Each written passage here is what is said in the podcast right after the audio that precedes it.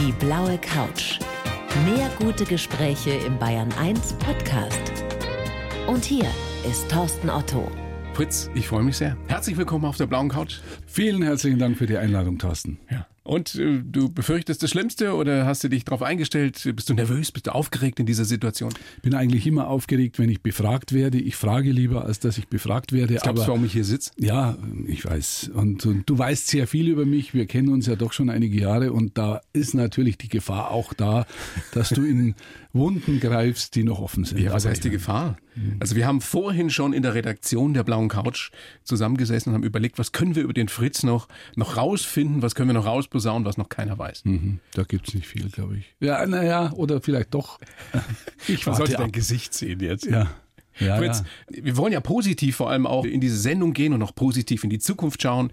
Du hast ja gerade einen Klar. runden Geburtstag gefeiert. Danke, da hast du das erste Thema gut erwischt. Ja, ja, ich ja. weiß, ich weiß, du, du fühlst dich sehr wohl damit. Ich wollte gleich mal beginnen mit einer Bemerkung, mit einer Tatsache, die dir vielleicht Hoffnung gibt für die mhm. nächsten 30 Jahre. Mhm. Wusstest du, dass Konrad Adenauer mit 73 erst Bundeskanzler geworden ist?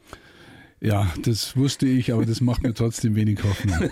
Warum? Ja gut, das war in der Nachkriegszeit, da konnte ja. man noch von Zukunft reden. Aber wenn die Zukunft mal definitiv kürzer ist als die Vergangenheit, dann wird man schon nachdenklich. Also, naja, aber Bundeskanzler wäre auch noch was, oder? Ja. In die Politik. Wärst du politisch talentiert? Nein, glaube ich nicht. Ich wäre zu wenig kompromissbereit und, und wahrscheinlich auch zu wenig einfühlsam in der Politik. Da muss man sehr viel Diplomatie walten lassen. Wenn man die Politiker heute so hört, dann hört man eigentlich immer nur ganz vorsichtige Schritte und sehr wohlüberlegte Sprache. Sie muss kurz sein. Sie das wäre nicht deins? Das wäre nicht meins. Auf jeden Fall bist du der definitiv jüngste 70-Jährige, den ich heute getroffen habe. Ah, das geht runter. Dankeschön.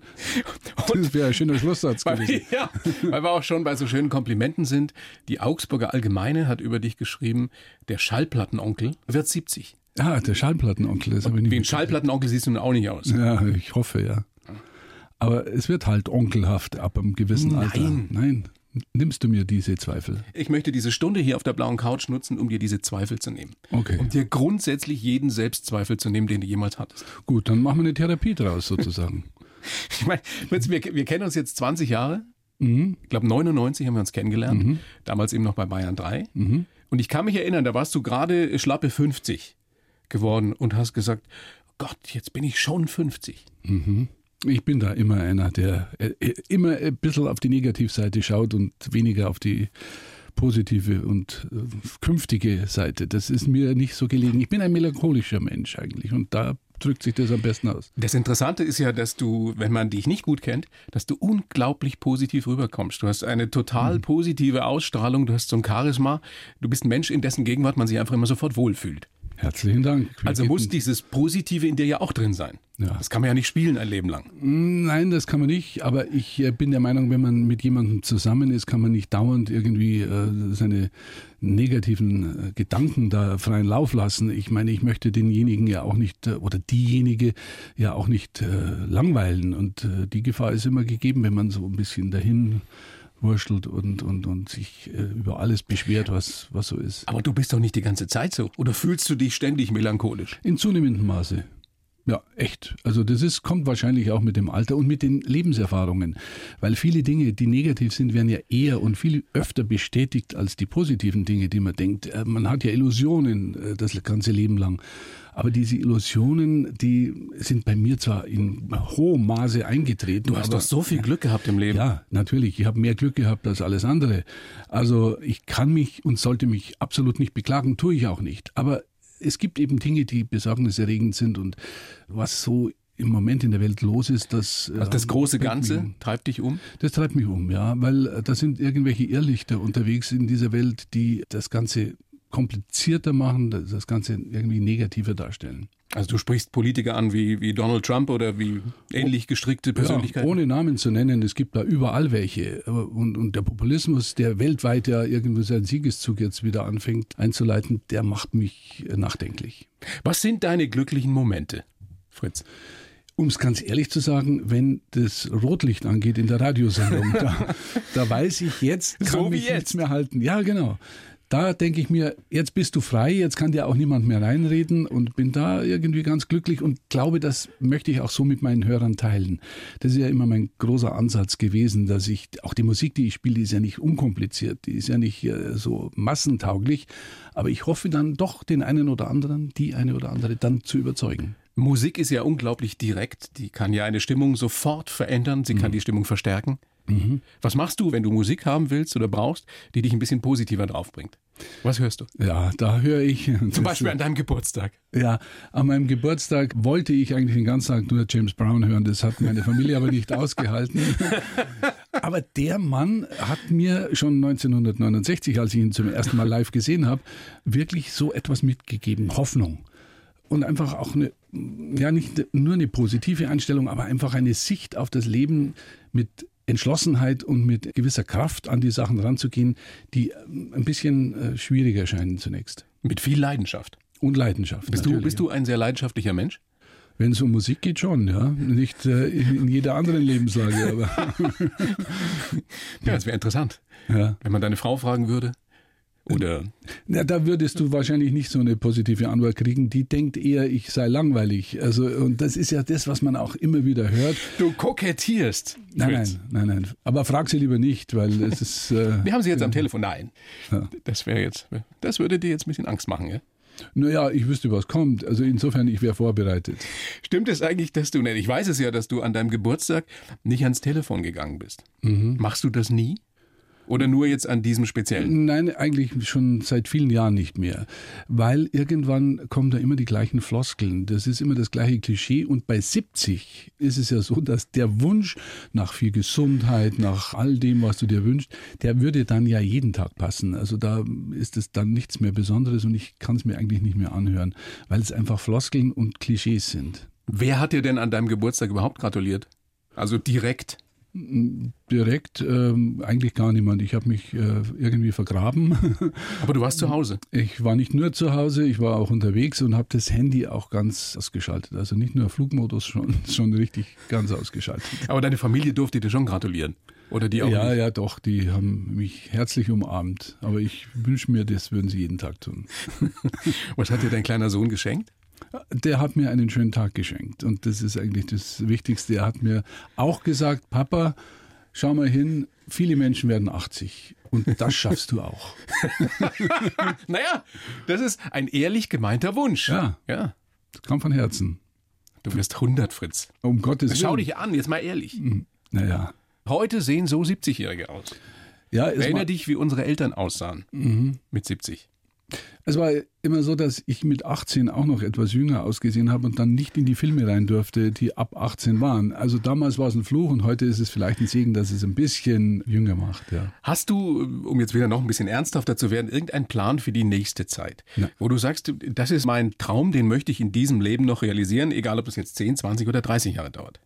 Das sind so spontane Gedankenblitze, die da kommen. Gestern habe ich irgendwas über Island im Fernsehen gesehen und habe gedacht, ah, da möchte ich nochmal hin.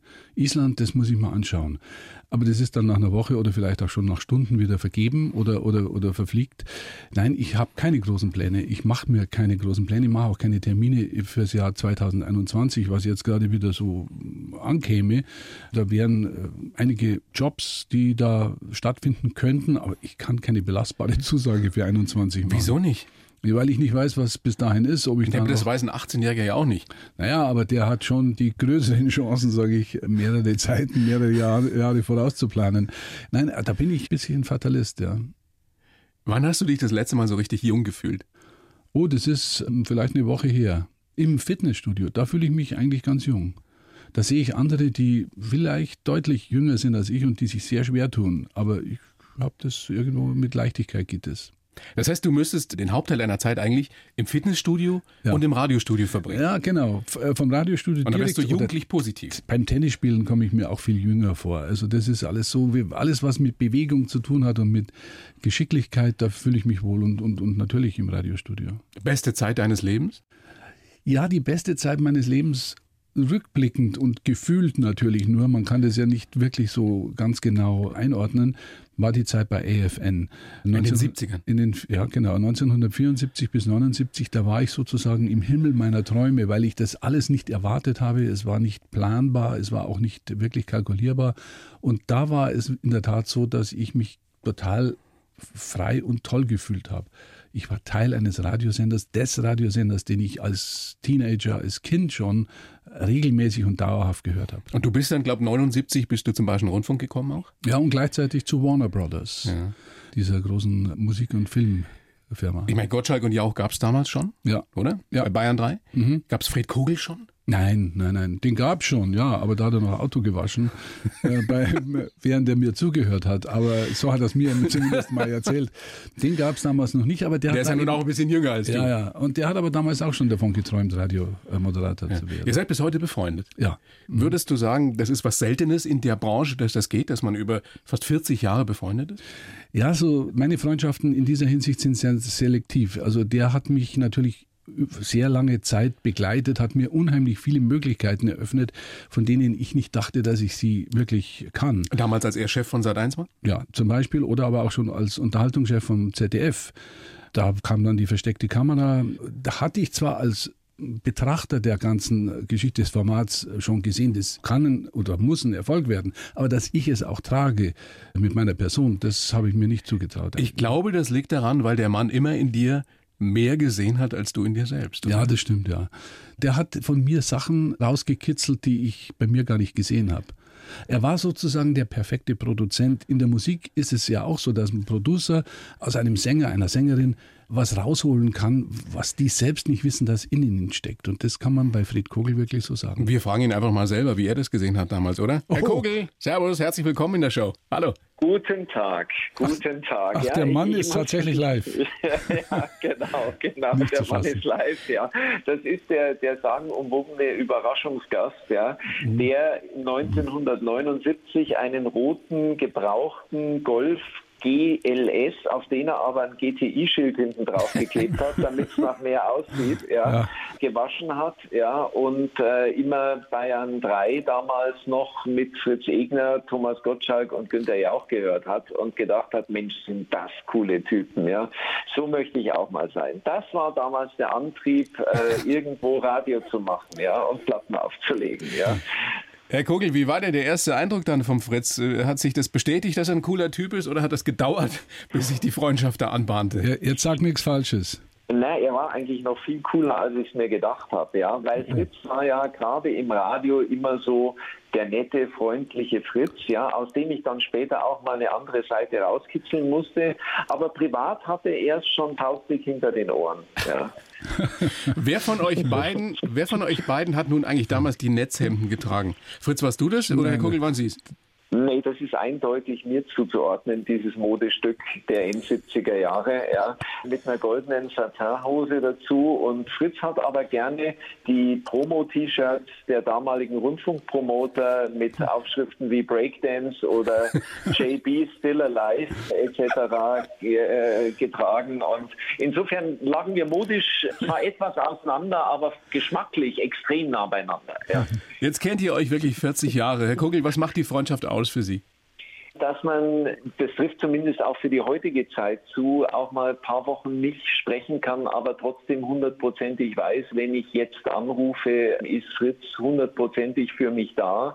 Das war übrigens äh, die letzten 40 Jahre auch immer so, ja, und es sind ja 40 Jahre am Ende, auch wenn diese Zahl unwirklich klingt, ja, und wir uns beide nicht so fühlen, aber das ist, glaube ich, der ganz entscheidende Faktor, dass man irgendwann eine Ebene erreicht in einer einer Freundschaft, in der es völlig egal ist, ob man spricht oder nicht spricht, aber weiß, der andere ist eigentlich immer da. Mhm.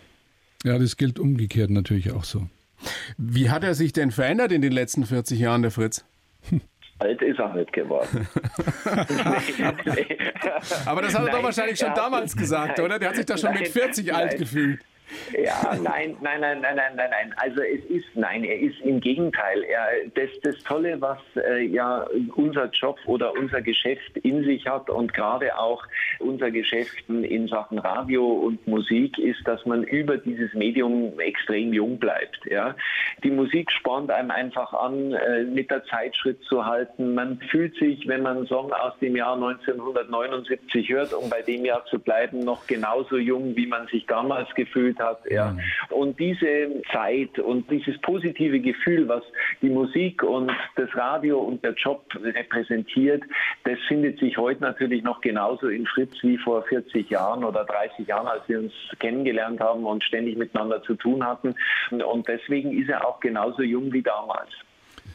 Ich glaube, jetzt müssen wir es beenden. Ich werde schon rot jetzt, aber es ist toll, dass du das so siehst.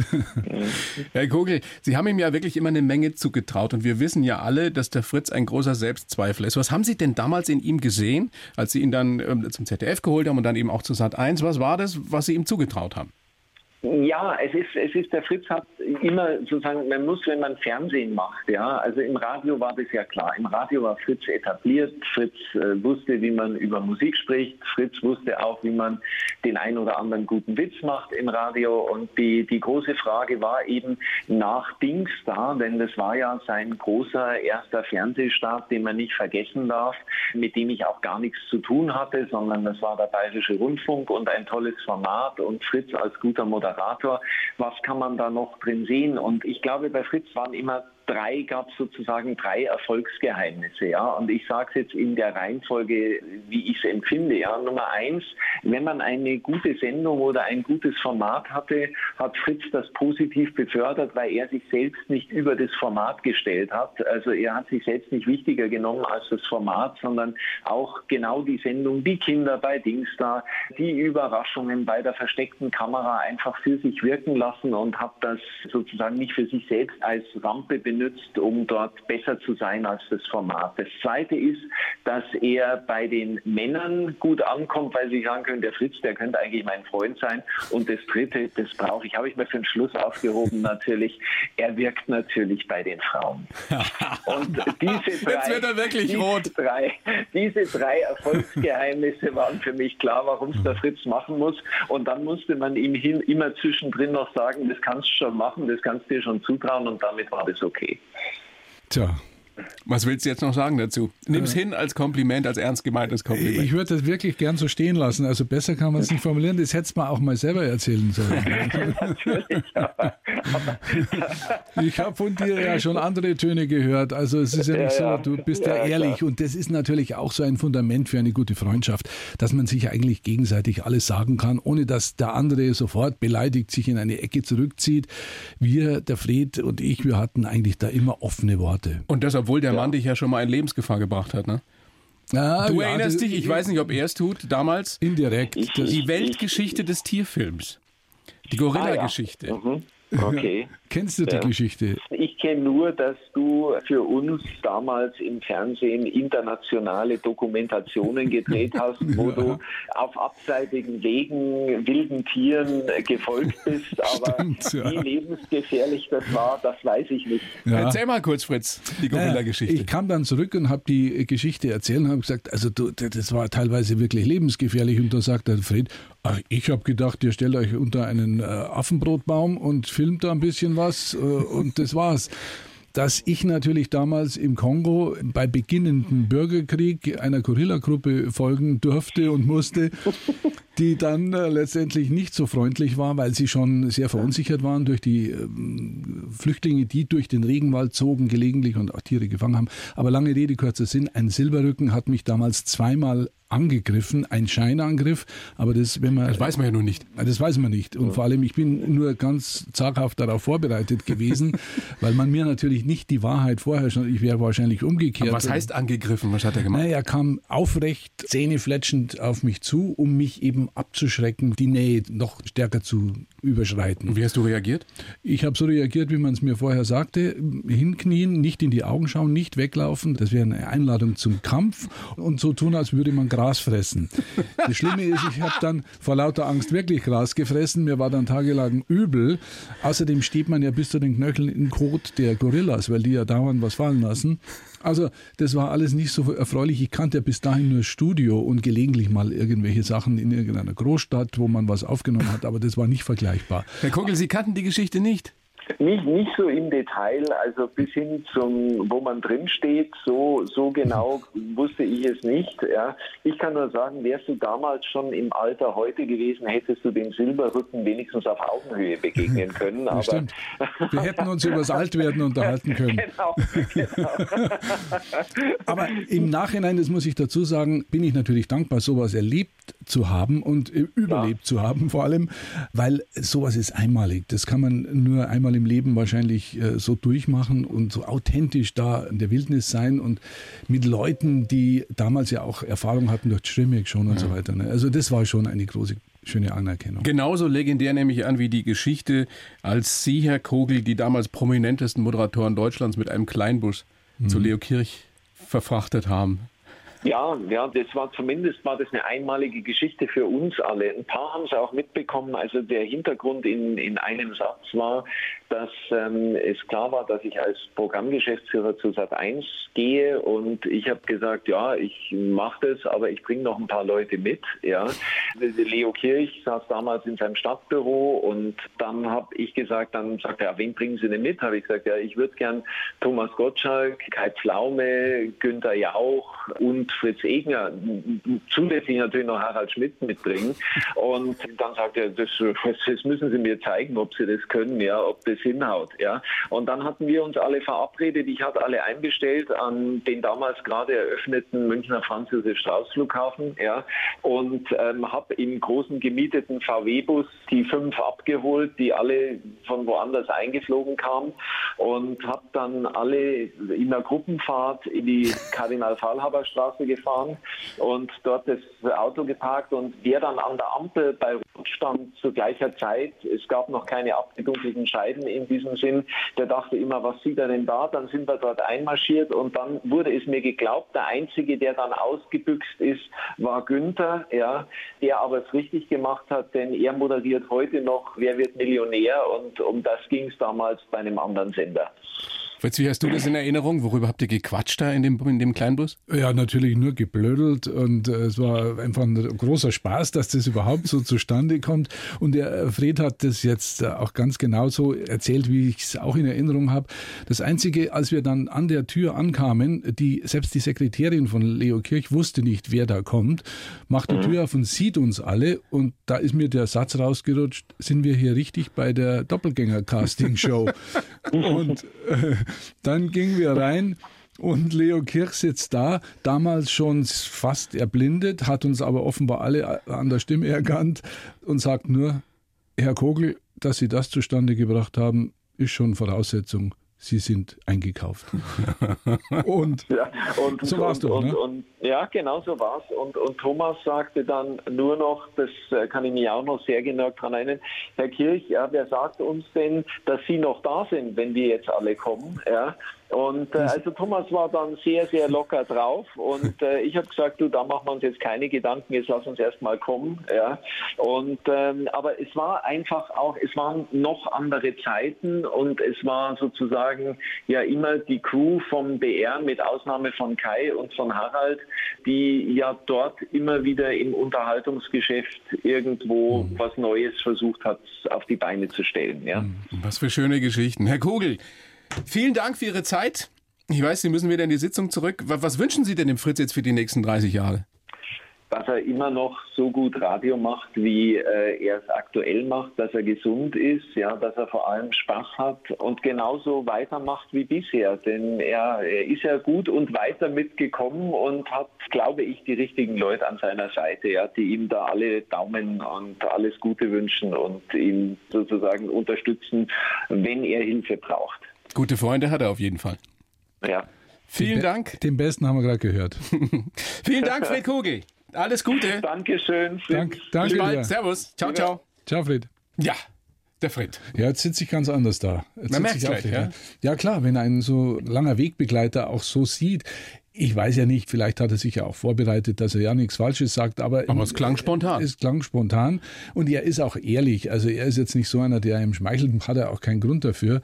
Und wir haben, wie gesagt, uns immer auf einer Augenhöhe sozusagen unterhalten und er war immer respektvoll, ich umgekehrt auch. Ich finde seine Lebensleistung außerordentlich, was der auf die Beine gestellt hat. Also das ist schon ich meine, man muss, muss es vielleicht mal sagen für den einen oder anderen, der es nicht weiß, der ist einer der einflussreichsten, erfolgreichsten Medienmanager überhaupt. Ja, das stimmt. Europaweit wahrscheinlich. Ja, mittlerweile europaweit und im Moment arbeitet er ja auch an einem großen Konzept, aber das ist ein anderes Thema.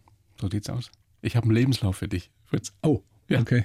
Schreibe ich ja für jeden Gast hier ja. auf der blauen Couch. Mhm. Ich habe für dich auch schon den einen oder anderen geschrieben. Jetzt habe ich ihn nochmal wieder etwas modifiziert. Mhm. Ich würde ihn dir geben. Okay. Du liest ihn vor und dann besprechen wir all das, was da noch der Aufklärung bedarf. Alles klar. Bitte schön. Gott sei Dank hast du es groß geschrieben. Ja. Ich heiße Fritz Egner und Musik ist meine große Leidenschaft. Fernsehen hat mich berühmt gemacht, aber mein Herz schlägt fürs Radio. Als Kind haben mich die Schallplatten meiner großen Schwester fasziniert und meine Karriere begann als Tontechniker beim amerikanischen Soldatensender AFN. Ich hatte das große Glück, mit vielen Weltstars auf Augenhöhe reden zu dürfen. Mit Mohammed Ali war ich in der Disco. Für Queen habe ich den teuersten Schall meines Lebens gekauft. Genau, das ist immer noch eine offene Wunde. Und mit Stevie Wonder habe ich gefrühstückt. Ich weiß, dass Altern nichts für Feiglinge ist und bin trotzdem aller Selbstzweifel dankbar für mein Leben und die tolle Zeit als später Vater. Ja, kann man so lassen. Kann man so lassen? Ja, ja, kann man so lassen.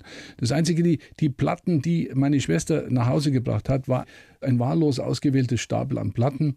Sie wusste nicht, was sie da bringt, aber da war eine drin.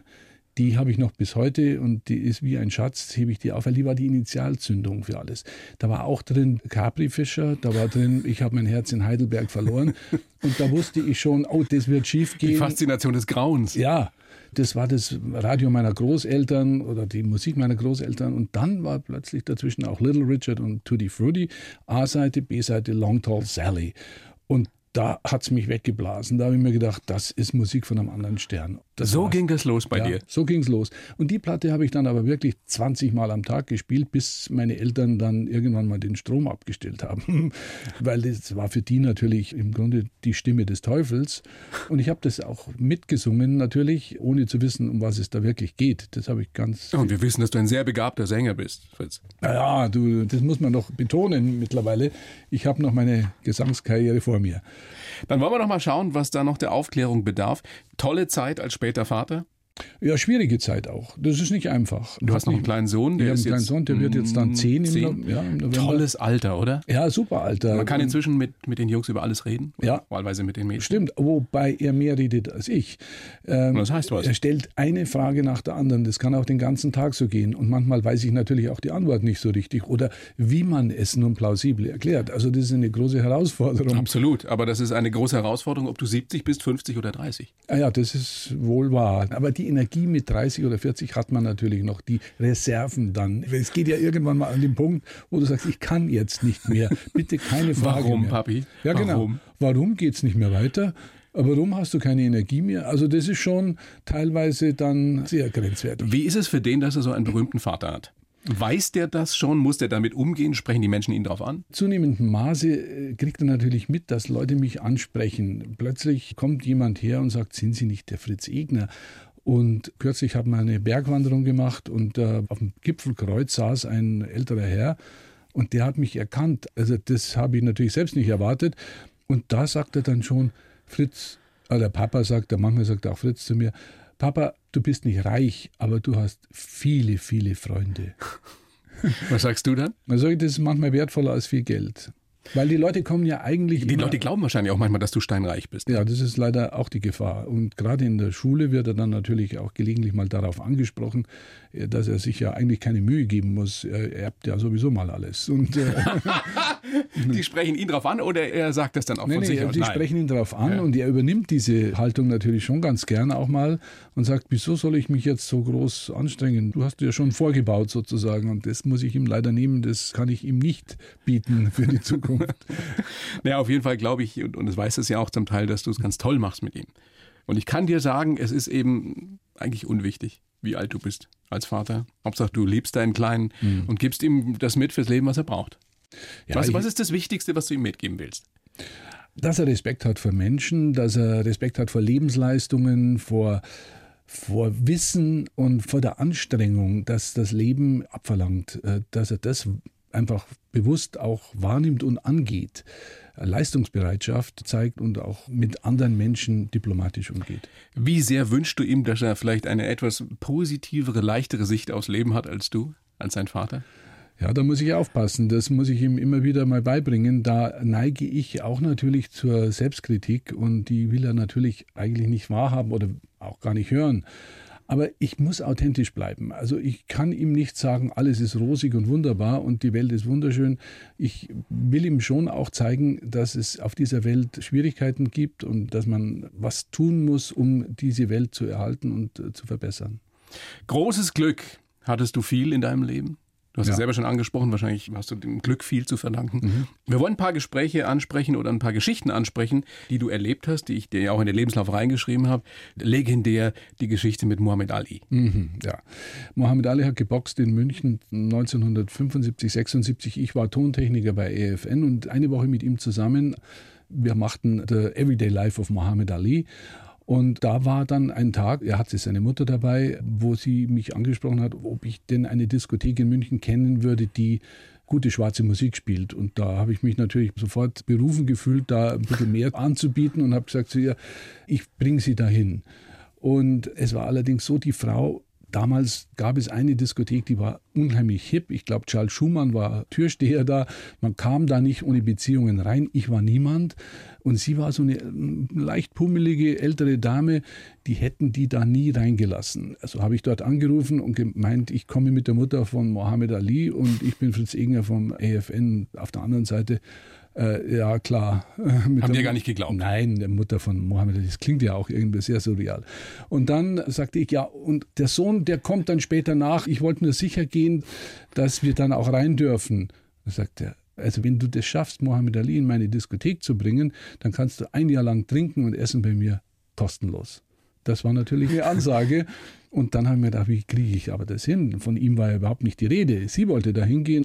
Dann meinte ich zur Mutter, gib mal deinem Sohn lieber einen Zettel, wo wir sind heute Nacht, weil er macht sich möglicherweise Sorgen, dass du nicht im Hotel bist. Und dann kann er ja schauen, kann er ja nachkommen. Also du hattest schon einen sehr guten Draht zu ihr? Ja. Wahrscheinlich stand sie in gewisser Weise auf dich? Ja, das hätte ich gespürt. Der jugendliche Tontechniker von AFN. Ja, vielleicht, Schau wer weiß. Damals war ich noch nicht so bewusst auf äh, diese gegenseitige Anerkennung. Aber ich tanzte gerade mit ihr zu einem Song von Marvin Gaye, das habe ich natürlich nie vergessen, weil das sind so Momente, da war plötzlich Unruhe am Eingang der Diskothek und er kam tatsächlich rein, sah mich mit seiner Mutter auf der Tanzfläche. Hast du Schiss gehabt in dem Moment? Äh, naja, ich war schon, ich habe mir schon gedacht, wie wird er das wohl jetzt auffassen? Er, er, er wusste gar nicht, mich einzuordnen. Er hat, er hat mich übersehen als Tontechniker. Wer ist man dann schon? äh, also, äh, und plötzlich. Was für eine Situation. War, ja, was für eine Situation. Und danach war das aber dann ganz offen. Dann hat er mir seine Frau vorgestellt, hat mir aus seinem Leben erzählt. Und dann haben meine Freunde natürlich gewollt, dass die gerade neu erschienene Biografie, die er da rausgegeben hat, von ihm signiert wird und haben mir einen Stoß Bücher mitgegeben. Dann habe ich gesagt, meine Freunde wissen jetzt, dass wir uns zusammen da irgendwie ähm, kennen und so. Ähm, würdest du die unterschreiben? Sagt der Freunde. So viele Freunde hast du nicht. Du willst einen Buchladen aufmachen.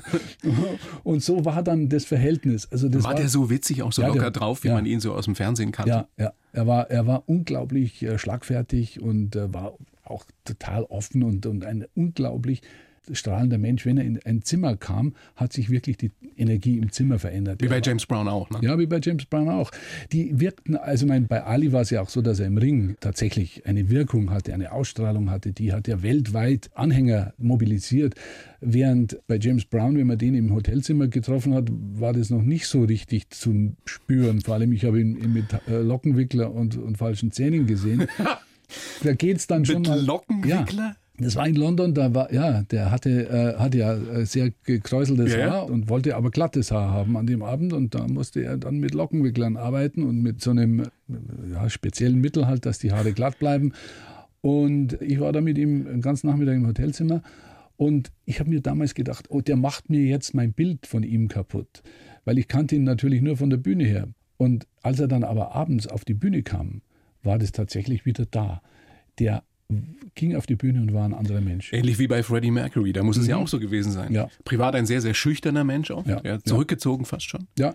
Und dann auf der Bühne explodiert. Ja, für den war auch die Bühne Therapie. Und für James Brown genauso. Ist es für dich auch so, dass äh, das Radiomikrofon Therapie ist in gewisser Weise? Ich meine, die Kamera war es wohl nicht. Mm, ja, ist es schon. Äh, das Radiomikrofon hat so eine Art Schlüssel für mich. Da kann ich mein Herz aufmachen und da kann ich das Gefühl irgendwie mit anderen, ja, ich habe es schon gesagt, teilen. Und du fühlst dich sicher? Und ich fühle mich, na, nicht immer. Ich zweifle da auch jedes Mal. Also während der Show, auch während der Sendung? Äh, auch während der Sendung denke ich mir, die Zusammensetzung war jetzt nicht die richtige oder die Formulierung war nicht gut. Ich schreibe mir ja nichts auf, mache mir jetzt Notizen manchmal, weil mit Jahreszahlen bin ich nicht mehr so gut und mit den Namen der einzelnen Bandmitglieder bin ich nicht mehr so perfekt wie früher. Aber ansonsten schreibe ich mir nichts auf. Also es kommt raus und während der Moderation fällt mir das eine oder andere noch ein und, und dann kann schon sein, dass ich mich verfliege. Aber deswegen bist du ja so gut, Fritz. Deswegen bist du so authentisch, wie du bist. Weil man es einfach merkt, ja, dass das aus deinem Herzen kommt und dass du dir nicht vorher irgendwie zwei Seiten aufgeschrieben hast. Ja, ja, das kann gut sein, das höre ich ja auch gelegentlich von Hörern. Also das wäre mir natürlich ein schönes Kompliment. Noch ganz kurz zurück zu Queen. Diese Geschichte mit dem teuersten Schal deines Lebens. Mhm. Ja. Ich will nicht sagen typisch für dich, aber das ist schon auch etwas, was nicht jedem passiert. Ja, das stimmt. Das war äh, in Berlin vor ein paar Jahren, Queen Pressekonferenz, die ich moderiert habe. Und ich hatte einen relativ billigen Schal an. Und da sagte einer zu mir, also komm, du, du brauchst einen besseren Schal, das muss ein bisschen wertiger sein. Da sage ich, ja gut, woher nehmen jetzt? Ja, da vorne ist gleich ein Laden, da kannst du dir einen holen. Bin hin, habe mir einen ausgesucht, ohne auf den Preis zu schauen und der kostete irgendwie 700 Euro oder was. Ein Schal für 700 Euro. Ich, die ganze Gage war weg. Aber hast also, du gleich gesehen, wie teuer der ist? Nein, nein, erst beim Bezahlen und da habe ich mir nicht mehr getraut zu sagen, die hat mich auch noch erkannt natürlich. Das, war noch, das kam noch erschwerend hinzu. Gute Wahl, Herr Egner. Mhm, ja, genau, der hat gesagt, ja, da haben Sie aber auch das Beste ausgesucht.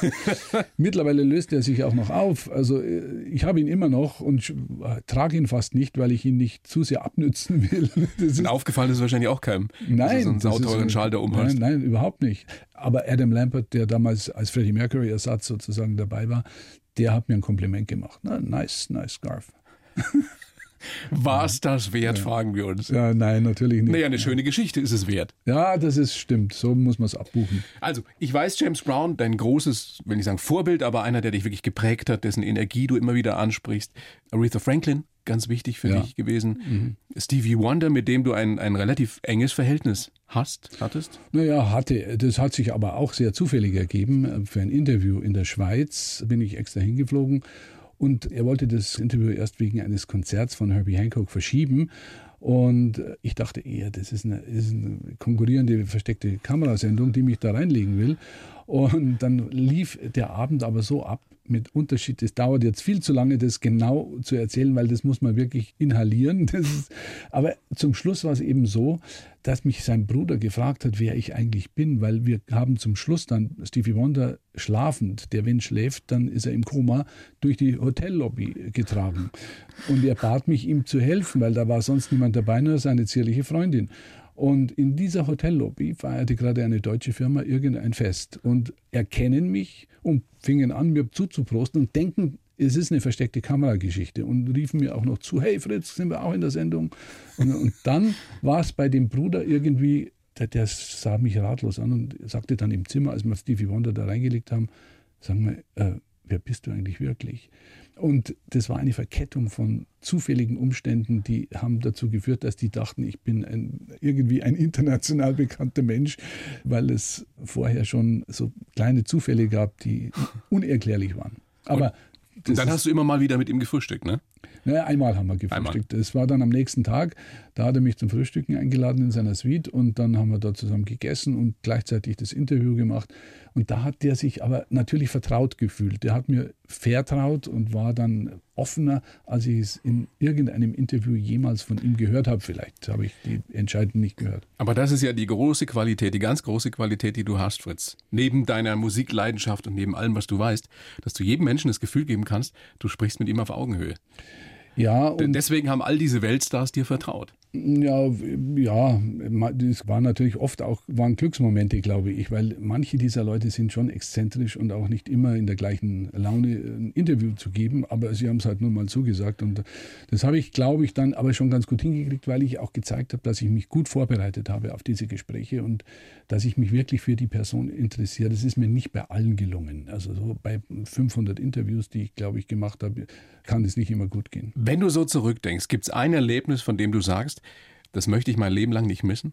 Da bin ich Gott froh und dankbar, dass ich das erleben durfte. Ja, eigentlich gibt es da ganz viele. Das äh, fängt an mit meinen Afrika-Erlebnissen da zum Beispiel natürlich.